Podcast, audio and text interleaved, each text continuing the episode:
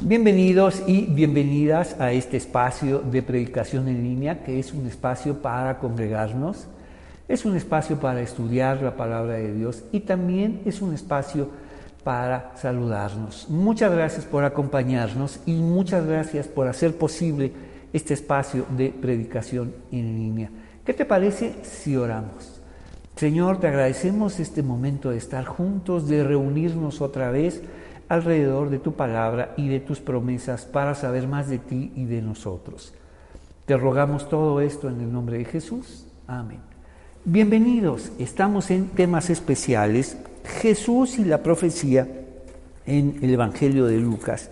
Y lo estamos leyendo en clave de eh, mesiánica, es decir, estamos siguiendo el título del Hijo del Hombre, título que Jesús elige para sí mismo ante una generación que se siente desconcertada, que se siente, vamos, eh, que tiene miedo acerca de lo que está escuchando, ¿qué es esto? Nunca habían escuchado un discurso así, nos dice en el Evangelio de Marcos.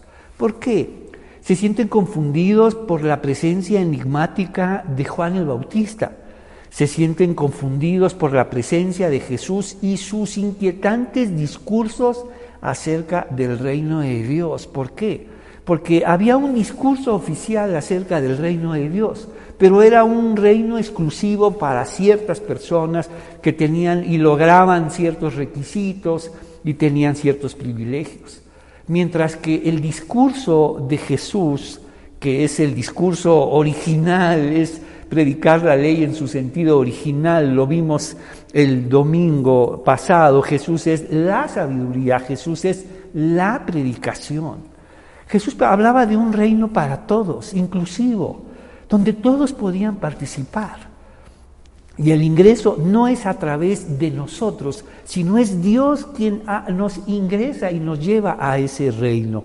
Entonces, ¿por qué eso le preguntan a Jesús? Vámonos a Lucas 17, versículo 20. Nos dice así, Lucas 17, versículo 20. Un día los fariseos, los maestros de la ley, aquellos encargados, vamos, de enseñar el reino de Dios y que enseñaban el discurso oficial de ese reino. Y estaban, vamos, estaban seguros que era el discurso correcto. Pero cuando llega Jesús, todo cambia todo empieza, se empiezan a cuestionar muchas cosas, especialmente cómo ingresamos, cómo reconocemos el reino de Dios. Mira lo que dice. Un día los fariseos le preguntaron a Jesús, ¿cuándo vendrá el reino de Dios? Jesús contestó, no pueden descubrir el reino de Dios por medio de señales visibles.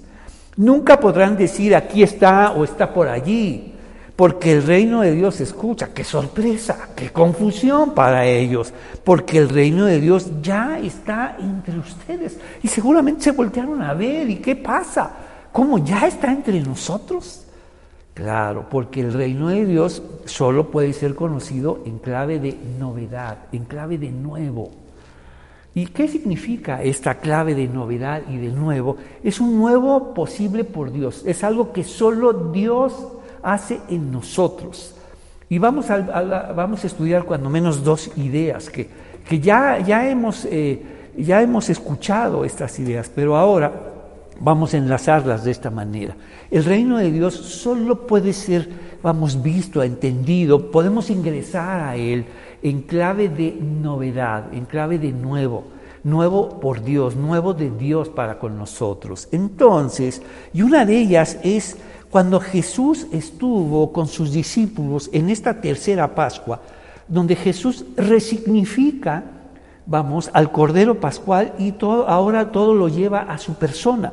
Ahora esa ceremonia gira alrededor de su persona. Este es mi cuerpo, este es mi sangre. Y Jesús habla de algo grandioso, el nuevo pacto. ¿Qué significa el nuevo pacto? Es algo grandioso cuando Dios hace las cosas en nosotros, no es lo que nosotros podamos hacer por Dios, que ese es el discurso oficial del reino de Dios, todo lo que tú puedes hacer por Dios. Mientras que Jesús está enseñando un reino distinto. Es Dios quien hace las cosas en nosotros.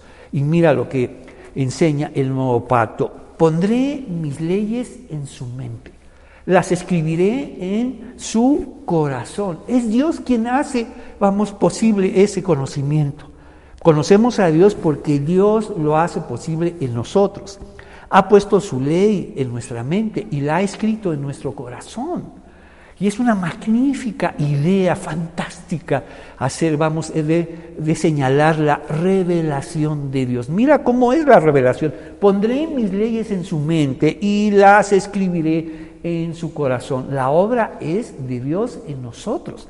Son, sentidos contrarios. Mientras que ellos enseñaban, todo esto tienes que hacer para, para agradar a Dios. Y aquí es Dios haciendo todo esto en cada uno de nosotros, en todo aquel que en Él quiera. Un reino inclusivo para todos, para todo aquel que en Él crea. No hay requisito alguno más que la fe. Porque esa es la pregunta que estudiaremos. Porque Jesús dice, cuando yo regrese, cuando regrese el Hijo del Hombre, hallaré, hallaré fe en la tierra. Mira lo que va a buscar Dios. Cuando Jesús regrese. No dice hallaré iglesias, congregaciones, denominaciones, proyectos, planes, programas. No, dice hallaré fe en las personas. Las personas seguirán esperándome, seguirán pensando en mí, porque la fe siempre tenemos que direccionarla. La fe en quién o en qué, en Jesús, en qué, en lo que hizo, en sus promesas. Y una de ellas es que regresará. Pero entonces el reino de Dios debe ser leído siempre en clave de novedad, en clave de nuevo. Vea, escuchemos lo que Jesús, lo que Jesús dijo del nuevo pacto, es lo que Dios hace. Y nos dice, pondré mis leyes en su mente, las escribiré en su corazón. Y de esto, y de esta forma sabrán, yo seré su Dios y ellos serán mi pueblo. Entonces, como consecuencia, ellos dicen, no habrá necesidad de enseñar a sus vecinos, ni habrá necesidad de enseñar a sus parientes diciendo, deberías conocer al Señor. Escucha lo que dice el nuevo pacto, pues todos ya me conocerán desde el más pequeño hasta el más grande. Entonces el reino de Dios se reconoce. El reino de Dios podemos entrar a través de la revelación de Dios. ¿Y cuál es la revelación de Dios? Pondré mis leyes en su mente y las escribiré en su corazón. Qué fantástica idea acerca de la revelación.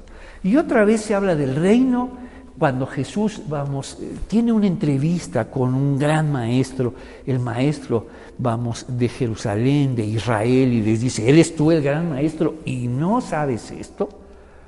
Escucha, le dice, Jesús le respondió, te digo la verdad, a menos que nazcas de nuevo, este nuevo que es solamente posible por Dios, a menos que nazcas de nuevo, no puedes ver el reino de Dios. Por eso Jesús les dijo, el reino de Dios no se reconoce de esta manera, no es a través del templo, no es a través de los maestros, no es a través de este discurso oficial, sino es a través de esta novedad que solo es posible por Dios. El nuevo pacto, vamos, y el nuevo nacimiento. Para ellos cuando escuchaban la palabra nacimiento, para ellos era, eh, vamos, inequívoco que solo es posible por Dios. Si nacemos, es por Dios. Si tenemos vida, es por Dios. Entonces, ¿cuál fue la sorpresa de estos fariseos? El reino de Dios ya está entre ustedes. Entonces, vamos a nuestro apunte Jesús y la profecía.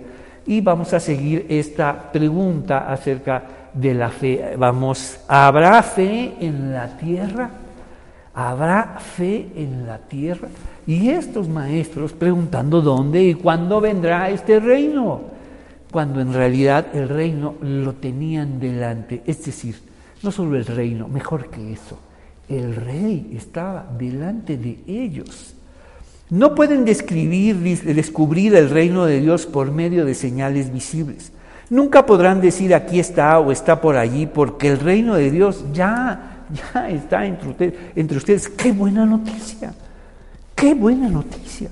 Esperando, algunos están esperando que Dios haga esto o aquello, y siempre Dios nos dirá, ya estoy ahí, estoy entre ustedes, y he estado haciendo muchas cosas. Pareciera que siempre estamos esperando que Dios haga esto, esto y aquello, que Dios se manifieste y Dios pareciera que nos va a decir, Dios ya está entre ustedes, Dios ya está haciendo muchas cosas, pero no puedes verlas o no quieres verlas como ellos. Estaba ahí la presencia enigmática de Juan el Bautista y lo rechazaban. Estaba ahí la presencia de Jesús y sus inquietantes discursos acerca del reino de Dios y lo rechazaban. Pero Jesús les dijo, el reino de Dios ya está entre ustedes.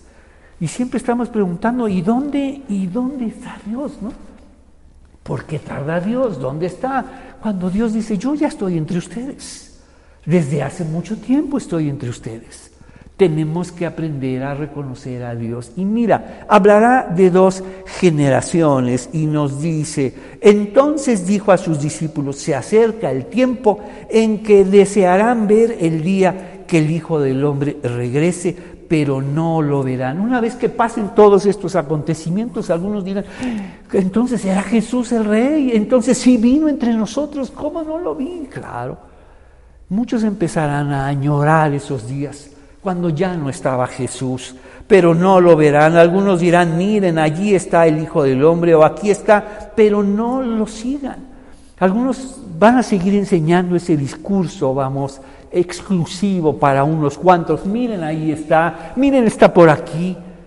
Cuando Jesús advirtió que el reino de Dios es para todos, es un reino exclusivo.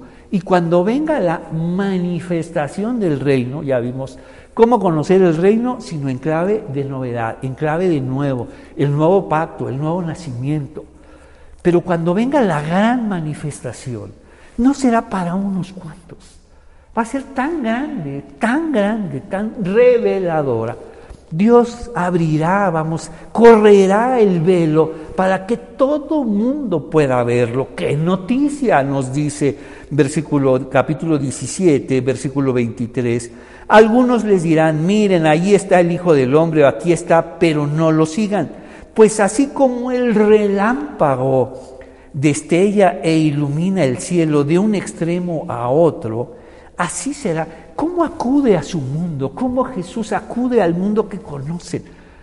al mundo que, vamos, al mundo, incluso las cosas que los asombran, así como el relámpago atraviesa el cielo y los, los asombra, los impacta, los atemoriza. Y pueden estar seguros que es grandiosa este momento. Así será el regreso del Hijo del Hombre. Todo mundo lo verá. No un regreso, vamos, exclusivo para unos cuantos privilegiados, vamos, que han logrado una vida, una vida especial. No, para todos.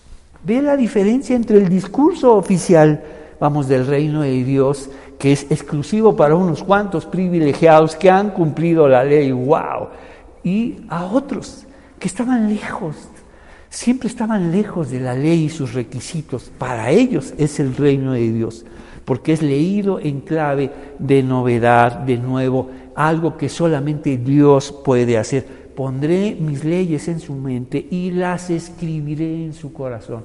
Es decir, me revelaré a ellos. Entonces, pues así como el relámpago destella e ilumina el cielo de un extremo a otro, así será cuando venga el Hijo del Hombre.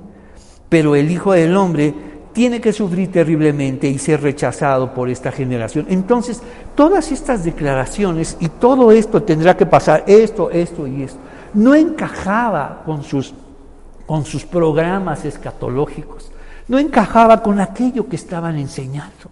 Entonces, por eso les inquietaba tanto el discurso de Jesús acerca del reino de Dios y que él mismo se llamara vamos, mismo el Hijo del Hombre, esta gloriosa imagen de Daniel 7, alguien que desciende, vamos, de lo alto ante la presencia del Hijo del Hombre y, y recibe una gran autoridad y un gobierno que no, vamos, no tendrá fin y que no podrá ser destruido. Y vean, este mapa escatológico que está poniendo Jesús sucederá de esta manera, pero antes tendrá que pasar esto. Entonces, Vamos a nuestro apunte. Jesús y la profecía, habrá fe, habrá fe en la tierra. Lucas 17 del 20 al 25.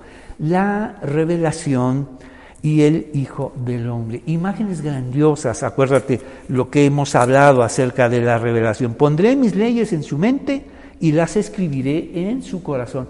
La revelación de Dios. A menos que nazcas de nuevo, no puedes ver el reino de Dios, la revelación de Dios. Y ahora ya tú puedes verlo. Puedes verlo, puedes saber que el reino de Dios, vamos, es posible por el Rey y es Jesús.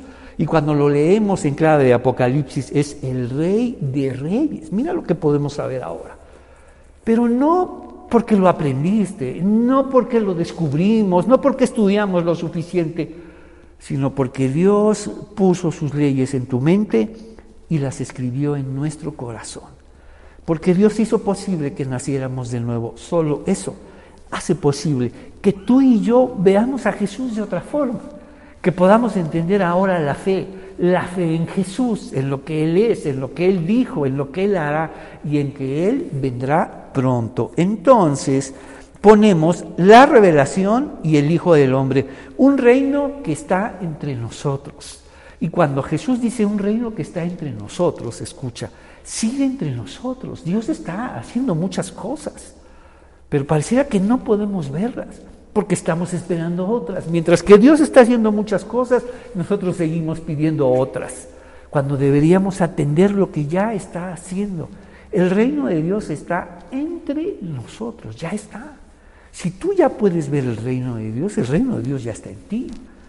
Ya están pasando muchas cosas. Entonces, un reino que está entre nosotros, un reino que será añorado, inciso B, un reino que será añorado, inciso C, y un reino que es para todos. Un reino que es para todos. Ese es el gran discurso de Jesús.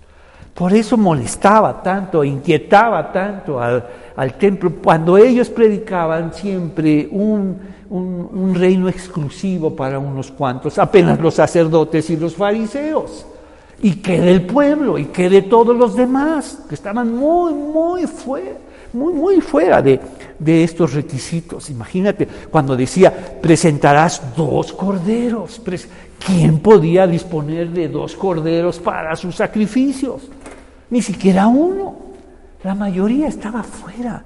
No podían presentar ni siquiera las ofrendas menores. Había tanta pobreza en el pueblo que se sentían lejos. Por eso Jesús cuando habló con ellos, y les habló un reino disponible para ellos por la revelación de Dios. ¡Wow! ¡Qué mensaje! Entonces, vámonos ahora al segundo enunciado. Nos dice Lucas 17 del 26 al 35. Entonces, el regreso de Jesús no va a ser para unos cuantos y solo unos cuantos lo van a reconocer y te van a decir, ahí está, ya llegó por ahí, está por aquí atrás. No, el reino de Dios todos le conocerán. Cuando venga Jesús, Dios va a abrir el velo y todos lo verán, como dice, porque así como el relámpago destella e ilumina del cielo de un extremo a otro, así será el día cuando venga el Hijo del Hombre. Y cuando venga, ¿cómo será esa generación?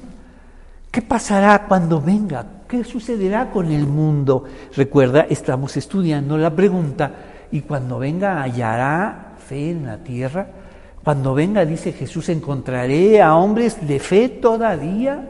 Entonces, Lucas 17, versículo 26, estamos en enunciado número 2, el regreso, el regreso del Hijo del Hombre.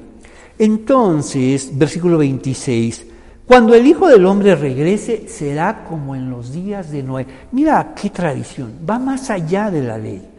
Nos lleva ahora al mundo de los patriarcas. Ahora nos, va, nos lleva más atrás. Nos lleva a, nos dice, cuando el Hijo del Hombre regrese, será como en los días de Noé. ¿Cómo fueron los días de Noé? En esos días la gente disfrutaba de banquetes, fiestas y casamientos hasta el momento en que Noé entró en su barco. Debemos aclarar esto. ¿Está mal eso? No. Por supuesto, no está señalando ni condenando todo eso. Cuando los días de Noé la gente disfrutaba de banquetes, de fiestas y casamientos, qué bueno. Sin embargo, había un problema. estaban siendo indiferentes a lo que Noé estaba predicando. La Biblia señala a Noé como pregonero de justicia. Sin embargo, algunos decían, no, Noé tiene mal testimonio. No le vamos a creer porque no es como nosotros. Y la Biblia nos dice que Dios separó a alguien de esa generación y empezó a hablar, incluso empezó a obedecer la fe que él ahora tenía, construyendo un grandioso barco, un extraordinario e inusual algo. ¿Qué es esto? ¿Y por qué lo construyes por acá?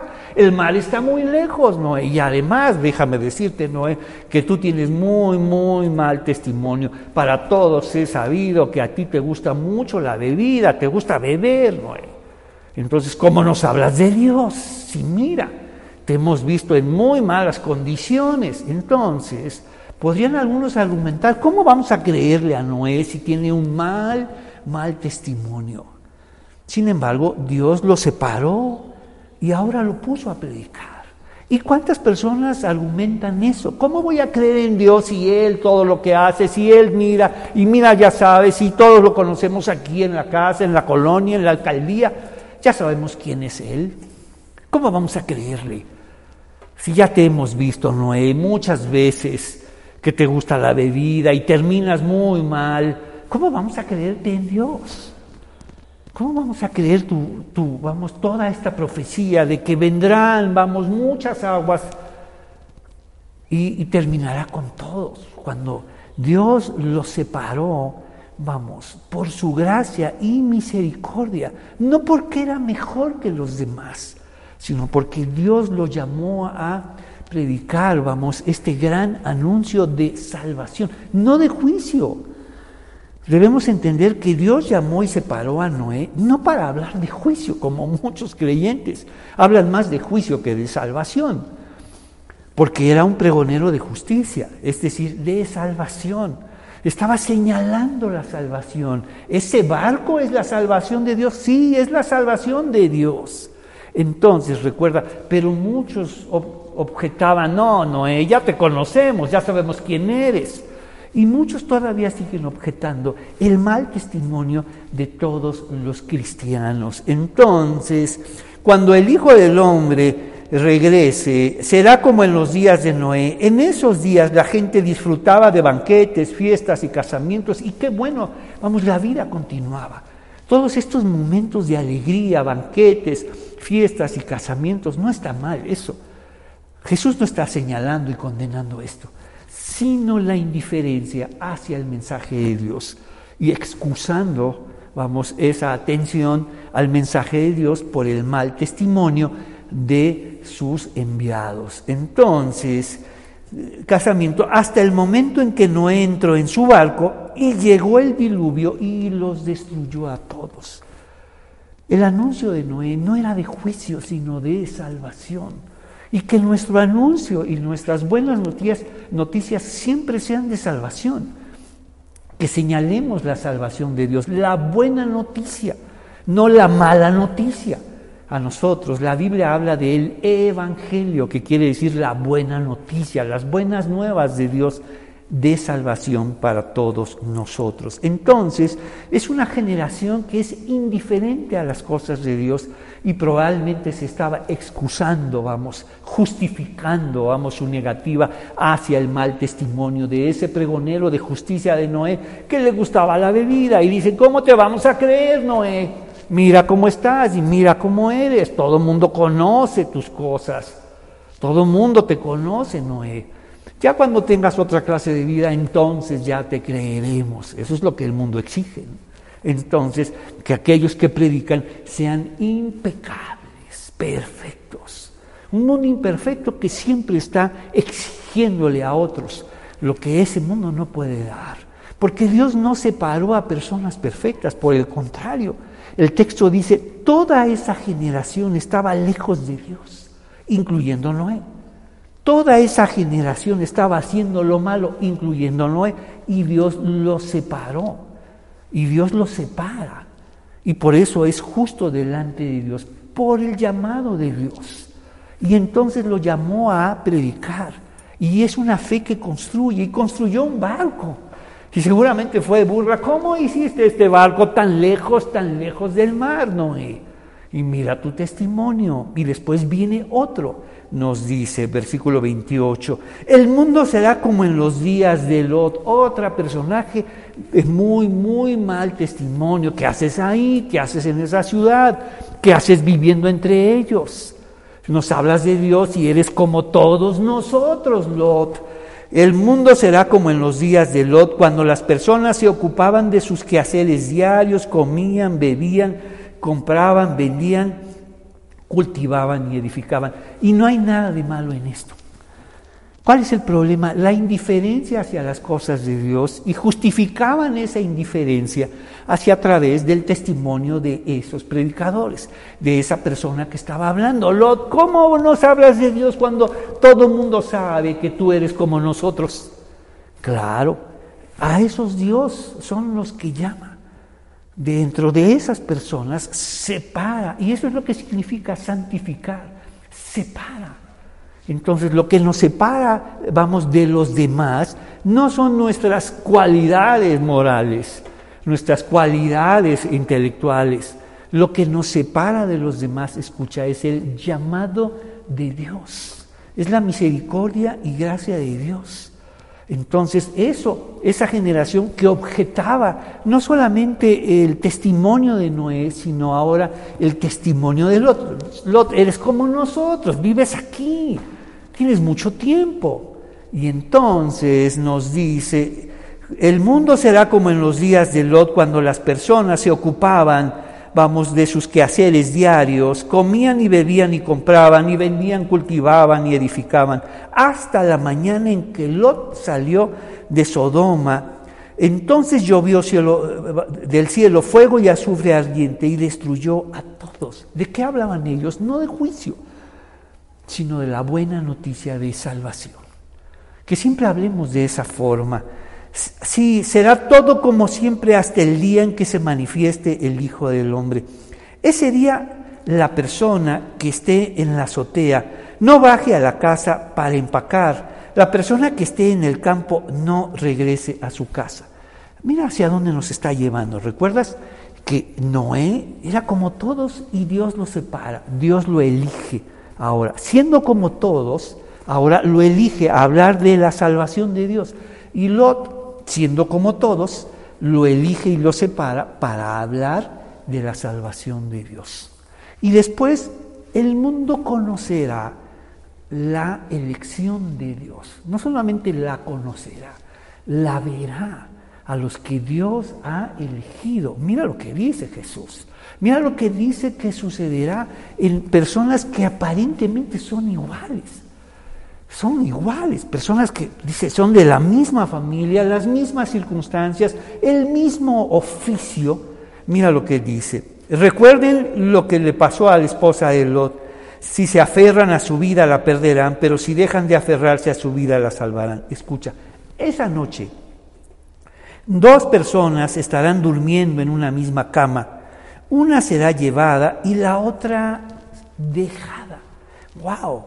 Dos mujeres estarán moliendo harina juntas en un molino, una será llevada y la otra, pero si eran, eh, tenían el mismo oficio, eh, de la misma tribu, de la misma familia, claro, pero Dios eligió a una persona y esa persona, una vez elegida, eligió a Dios.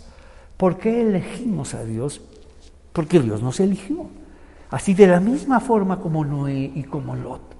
Y mira lo que dice, aun cuando en apariencia son las mismas personas, hacían lo mismo, vivían en la misma casa. Esa noche dos personas estarán durmiendo en una misma cama, una será llevada y la otra dejada. Dos mujeres estarán moliendo harina juntas en un molino, una será llevada y otra será dejada. Entonces, vamos a nuestro apunte número dos, el regreso del Hijo del Hombre inciso A, una generación que es indiferente a la voz de Dios.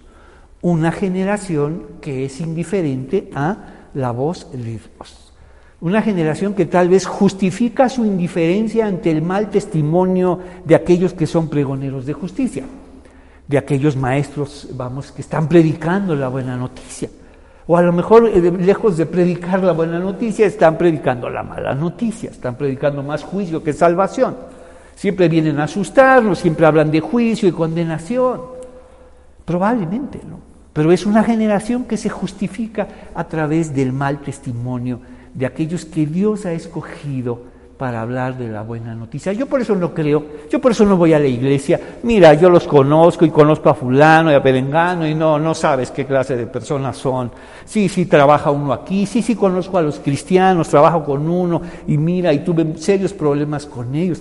Están justificando, vamos, vamos, su indiferencia a las cosas de Dios a través del mal testimonio. Sí, conocemos a Noé, ya sabemos que le gusta mucho la bebida y no sabes cómo se pone. Y conocemos a Lot, él siempre ha vivido entre nosotros y no sabes cómo es. Ahora nos está hablando de Dios cuando nosotros lo conocemos. Pero es Dios quien separa a las personas. Dios no elige a las mejores personas. Déjame decirte, cuando llega Jesús a una casa, Dios elige a las ovejas negras. Es más, mejor que eso. Dios elige a las ovejas negras de las ovejas negras. ¿Qué te parece esa elección? para que toda la gloria y la honra sea para Dios. Dios se glorifica escogiendo a todas las personas que Él quiere. Es la elección y la separación de Dios. Y de toda esa generación separó a Noé. Y de toda esa otra generación separó a Lot. Y escucha esto. Y de toda esta generación te ha separado a ti. Te ha separado a ti. Por eso la gente dice, Él él es cristiano, no, no, no, si él es cristiano, entonces yo soy un santo. ¡Wow! Claro, se escandalizan y con eso justifican su indiferencia hacia el mensaje de Dios. Entonces, el regreso del Hijo del Hombre nos dice una generación que es indiferente a la voz de Dios. Inciso B, una generación que duda sobre el llamado de Dios. No dudemos en el llamado de Dios. Dice, no regreses a tu casa, no regreses del campo, sigue adelante. Y ya vemos, vamos, una generación que verá la elección de Dios. Inciso C, una generación que conocerá y verá la elección de Dios. Cuando Dios separe definitivamente a las personas nos dice, esa noche dos personas estarán durmiendo en, en una misma cama, una será llevada y la otra dejada.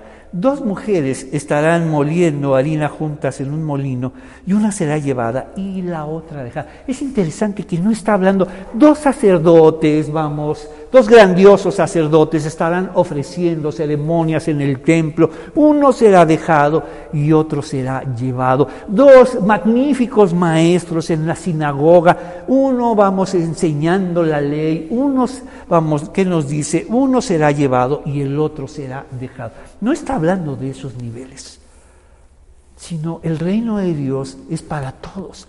Dos mujeres estarán moliendo harina. ¡Wow! Dos personas en, una familia.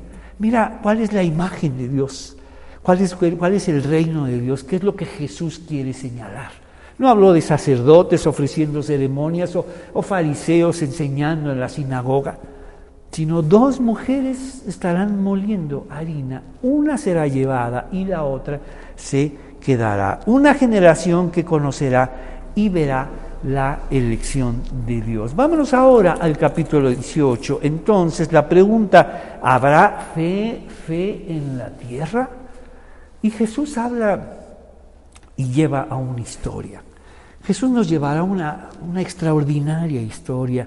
Me gustan mucho las historias de Jesús porque cuando Él las diseña, Él eh, diseña los personajes y ahora colocará vamos, una tensión extraordinaria entre un personaje con muchísimos privilegios, un juez, vamos, un hombre muy encumbrado, con privilegios, con sabiduría, conoce la ley, y pondrá, vamos, por otro lado, en el estrato social del mundo de Jesús, la persona que estaba hasta el fondo. Ni siquiera estamos hablando de siervos, esclavos, extranjeros, sino Jesús coloca a una viuda. Entonces los coloca y lo relaciona. Mira cómo son las historias de Jesús. personajes que conocen sus oyentes, que se identifican y probablemente están ahí, probablemente los jueces, vamos, se interesaban en saber de Jesús y por supuesto las viudas. Había aún tantos prejuicios sobre las viudas, vamos, se hablaba que ellas eran viudas porque estaban lejos de Dios, porque estaban bajo el juicio de Dios. Mira toda esta carga religiosa y social a través de estas incorrectas lecturas de la ley. Y por eso Jesús en muchas ocasiones habló de las viudas, para dignificarlas como personas, para hacerles ver que de ellas también, vamos, es el reino de Dios. Que estas mujeres, vamos, que el mundo separaba y menospreciaba, ellas tenían acceso al reino de Dios. ¿Qué mensaje para ellas? Que pensaban, se pensaban olvidadas de Dios, olvidadas de su familia, de la sociedad y también de Dios. Pero Jesús siempre habló de ellas. Entonces, les cuenta una historia donde coloca a un juez y coloca a una viuda. Y lo que es más interesante es que Jesús le da voz a sus personajes. No solamente crea la historia, porque podría estar narrando la historia, los sucesos y termina de esta manera. Pero no, Jesús hablará como el juez. Y no solamente hablará, pensará como el juez. Miren lo que piensa. Miren lo que habla de sí mismo. No solamente crea el personaje y va a hablar de un juez arrogante que, que ni teme a Dios y ni teme a las personas, pero también buscará y hablará, digamos, de una viuda suplicante e insistente y que persevera en que le hagan justicia, porque no tiene a nadie más, porque no quieren acercarse a esta persona, porque es viuda. Mira cuánta injusticia vamos, imaginación hay a través de los prejuicios y escucha, incorrectas lecturas de la ley. Entonces, cierto día Jesús les contó una historia a sus discípulos para mostrarles, escucha, el autor eh, nos coloca el sentido del el propósito de esta historia y nos los da al principio para que podamos leerlo y que es lo que en muchas ocasiones hablamos, una clave de lectura, una clave de interpretación. Entonces, es un propósito. Vamos a leer esta historia de esta manera. Estamos leyendo el Evangelio de Lucas en clave mesiánica, es decir, estamos siguiendo el título, el Hijo del Hombre, el título que Jesús elige para sí mismo. ¿Y cómo habló de él en referencia a sí mismo? Entonces, ¿cómo el autor deja ahora el propósito, la clave de esta historia de Jesús. Esta historia la contó para esto. Vamos a leerlo. Cierto día Jesús les contó una historia a sus discípulos para mostrarles que debían orar y nunca darse por vencidos. ¡Wow! ¡Qué, qué, enseñanza! Entonces, esta historia nos va a llevar a, que, siga, a que entendamos el, vamos, el sentido de la oración. Porque, porque cuando Jesús diga, hallaré fe en la tierra, cuando venga, vamos, hallaré fe en la tierra. Y una, vamos, porque la oración, recuerda, es una declaración de fe. La oración siempre es una declaración de fe. Entonces, si has dejado de orar, vamos, si has dejado de orar, estamos hablando ahí que te has dado por vencido. Entonces, que has perdido la batalla. Y la batalla es con nosotros, no es afuera, como te han enseñado, la buena batalla. ¿Y contra quién tenemos que batallar? ¿Contra quién tenemos que librar la batalla? Porque ahí como hay unas ideas, vamos, pareciera que la batalla es afuera. No, no, no. La batalla es aquí adentro, es con nosotros mismos.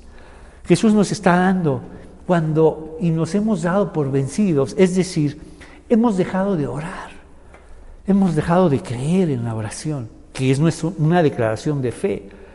Porque nos dice Hebreos que cuando oremos, cuando tengamos fe, nos acerquemos, sabiendo que Dios está ahí, que Dios nos escucha, que Dios está atento, que Dios está pendiente. Y también es una declaración de esperanza, de que esperamos en Dios y sus promesas. Entonces, cierto día Jesús les contó una historia a sus discípulos para mostrarles que siempre debían orar. No dejes de orar.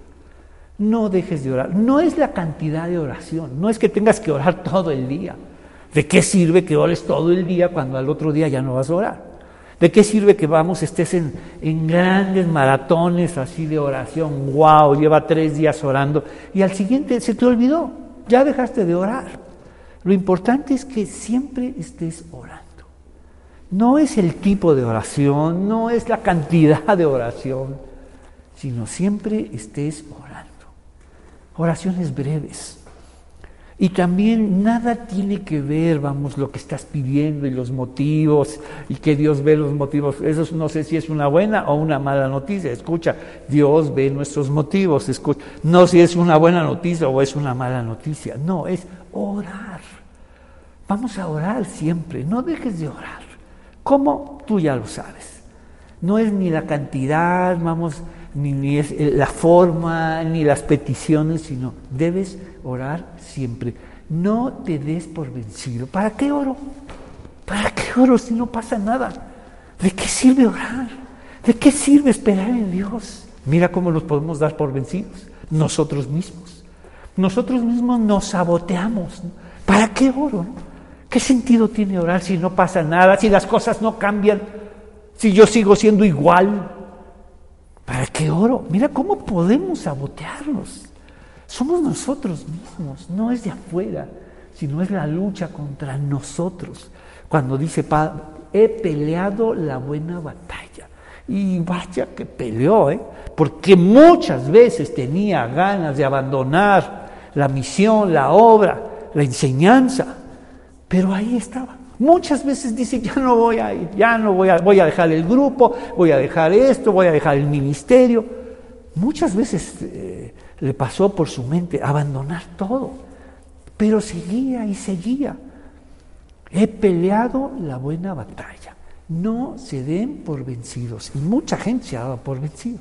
Pero ¿sabes cuál es la buena noticia? Que hoy puedes retomar tu vida de oración. Oraciones breves, no te apures. No es ni la cantidad, ni, una grandiosa oración, ni una horas y horas orando, ni en la madrugada, ni en la noche. Una oración. Es una gran declaración de fe. Entonces, había un juez, nos dice, que cierta ciudad dijo que no tenía temor de Dios ni se preocupaba por la gente. Escucha, Dios, Jesús está está, delineando este personaje. Un juez en cierta ciudad que ni temía a Dios y le importaba nada la gente. Dice, había un juez en cierta ciudad que no tenía temor de Dios ni se preocupaba por la gente. Una viuda, como los coloca ahora, una viuda de esa ciudad acudía a él repetidas veces para decirle, hágame justicia en este conflicto con mi enemigo. No tengo a nadie, no tengo a nadie, precisamente porque soy viuda. En ese mundo, vamos, los prejuicios y, vamos, y los imaginarios religiosos los llevaron a interpretar la ley de forma equivocada y señalarlas bajo el juicio de Dios. Entonces, háganme justicia en este conflicto con mi enemigo. Durante un tiempo el juez no le hizo caso hasta que finalmente, escucha, se dijo a sí mismo, cómo Jesús en su historia nos lleva no solamente al juez, sino nos lleva al interior del juez. Este juez se dijo a sí mismo. ¡Wow! ¡Qué historia! No solamente nos pone a un juez, una viuda, seguramente eh, cuando las personas escucharon esta palabra, una viuda, Jesús, ¿qué tiene que ver una viuda aquí? Pon otro personaje más glorioso, grandioso, mejor. Jesús deliberadamente colocó a este a estas personas que estaban en el fondo del estrato social, marginadas y despreciadas. Porque nunca se habla de viudos. ¿Sí te has fijado? Nunca se habla de viudos. Solo ellas son viudas, ellos no. Entonces, viudas, señaladas, marginadas bajo el juicio de Dios. Y, y Jesús las dignifica como personas. Jesús las dignifica, vamos, como personas valientes, dignas delante de Dios. Y mira, delante de un juez, delante de un hombre con grandes privilegios. Entonces nos dice, una viuda de esa ciudad acudía a él repetidas veces para decirle, hágame justicia en este conflicto con mi enemigo. Durante un tiempo el juez no le hizo caso hasta que finalmente se dijo a sí mismo, wow, qué historia. No temo a Dios ni me importa la gente. Eso lo está diciendo Jesús. Jesús está poniendo voz en el juez. Y no solamente esta voz, sino esta voz interna. Si ni temo a Dios ni me importa la gente, pero le haré justicia a esta viuda que no ha dejado de venir todos los días. Ya no la quiero ver aquí, ya basta, ya no la quiero ver aquí. Y si voy a concederle justicia, no es porque temo a Dios o me importa la gente, porque ya no quiero verla aquí. Entonces, pero esta mujer me está volviendo loco, me ocuparé de que reciba justicia porque me está agotando con sus constantes peticiones. Entonces el Señor dijo lo siguiente, mira, no siempre dice Jesús esto. Versículo 6. Entonces el Señor dijo, aprendan una lección de este juez injusto. ¿Cómo, Señor? ¿Podemos aprender algo de él? No dijo aprendan algo de esta viuda, miren cómo no dejó de ir y pedir. No, aprendan algo de este juez injusto. Por eso Jesús habló y él mismo creó y, y cómo nos habló de este juez su, personalidad, ni temo a Dios, ni me importa la gente, cómo nos llevó al interior de Él y por qué tomó esa decisión. Sabes que ya no quiero ver a esta mujer aquí, háganle justicia y ya que se vaya. Aprendan de Él. ¿Qué podemos aprender de Él? Entonces el Señor dijo, aprendan una lección de este juez injusto. Si hasta Él dio un veredicto justo al final, esta, este contraste ahora. Es una historia de contraste, Señor, pero aquí donde está Dios. En una historia de contraste. Si este hombre hizo justicia con esta mujer, no porque le importe Dios o le importe vamos, las personas, la ley, sino finalmente estaba fastidiado el contraste. ¿Cuánto más Dios? Vean la oposición, el contraste, la tensión total. ¿Cuánto más Dios? que sí le importa la justicia, que sí le importan las personas. ¿Cuánto más Dios? Mire el contraste grandioso, nos dice, si este, si, e, si hasta él dio un veredicto justo al final, ¿acaso no creen que Dios hará justicia a su pueblo? Escucha, escogido que clama a él día y noche. ¿Acaso? O sea, ve este contraste. Si él está haciendo justicia, por mira los motivos, por fastidio, ya estaba hasta aquí de esta mujer, Dios que es otro totalmente distinto y que está cuidando de su pueblo escogido, ¿cuánto más Él les hará justicia a su pueblo escogido que clama a Él de día y de noche? ¡Qué elección para nosotros! Entonces no te des por vencido. ¿Qué nos hace darnos por vencido? Pensar que Dios no nos escucha, que la oración no es real, que, no pasa nada, que las cosas siguen igual. Necesitamos aprender a reconocer a Dios. Ya nos dijeron, el reino de Dios está entre nosotros. Si tú eres creyente y tienes fe y Dios te ha abierto los ojos, para poder ver el reino y solo es posible en clave, vamos, de novedad y de nuevo, eh, y solo es posible cuando pondré mis leyes en su mente y las escribiré en su corazón, yo seré su Dios y ustedes serán mi pueblo. Esto es una grandiosa revelación. Y cuando te digo la verdad, a menos que nazcas de nuevo, no puedes ver el reino de Dios. Esto es una revelación. Y si tú y yo podemos ver el reino de Dios, quiere decir que el reino de Dios ya está entre nosotros. Entonces decir que no pasa nada, Señor, es que tu reino no ha venido. Es como estos fariseos. ¿Cuándo, cuándo, cuándo vendrá el reino de Dios, Señor?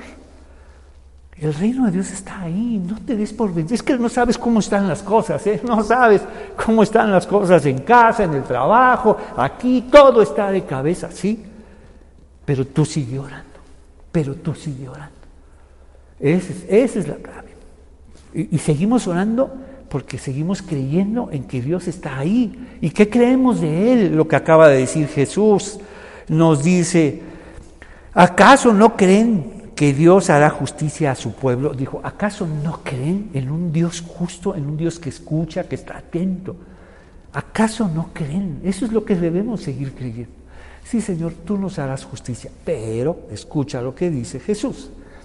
Que Dios nos haga justicia no significa que va a conceder todas tus grandiosas, justas y santas peticiones, porque a lo mejor por ahí está el problema. ¿Sí escuchaste?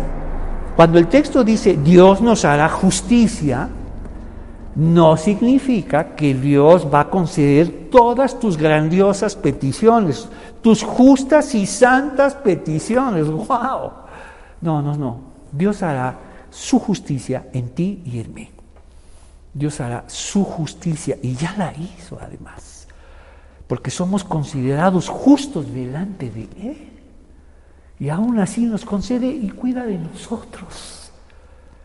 Y cuida de nosotros. Pero entonces no te confundas, yo he pedido esto, esto y esto. Entonces, lo que estás buscando es que Dios te conceda tus grandiosas peticiones santas y justas. Y no estás esperando en Él, sino estás esperando en tus peticiones, tus peticiones de oración. Y por eso te das por vencido. ¿Por qué, Señor? ¿Dónde está? No sabes cuánto he pedido por esto. Entonces nos dice, entonces el Señor dijo, aprendan una lección de este juez injusto. Si hasta él dio un veredicto justo al final, ¿acaso no creen que Dios hará justicia a su pueblo escogido que clama a Él día y noche, seguirá aplazando su respuesta. Les digo, escucha, Jesús lo está diciendo, y es una promesa. Les digo que pronto les hará justicia, pero cuando el Hijo del Hombre regrese, ¿cuántas personas con fe encontrará en la tierra? La oración es una declaración de fe. Cada vez que oras, por breve que sea tu oración, por breve, pequeña, simple, estás declarando que tienes fe. Estás declarando, vamos a, ¿acaso no creen que Dios hará justicia a su pueblo? Entonces estamos declarando que Dios existe, que Dios es real. Cuando veamos que todo está de cabeza y que nada cambia, sabemos que el reino de Dios está entre nosotros, porque Dios ha puesto ya sus leyes en su mente, en tu mente, y las ha escrito en tu corazón y has entrado ahora al reino de Dios porque has nacido de nuevo. El reino de Dios está ahí y Dios está haciendo muchas cosas. Entonces, ¿qué hace? Anotamos nuestro enunciado número 3, Lucas 18 del 1 al 8.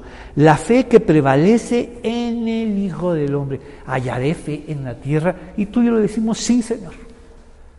Podrán pasar muchas cosas, pero yo seguiré orando, seguiré creyendo en ti.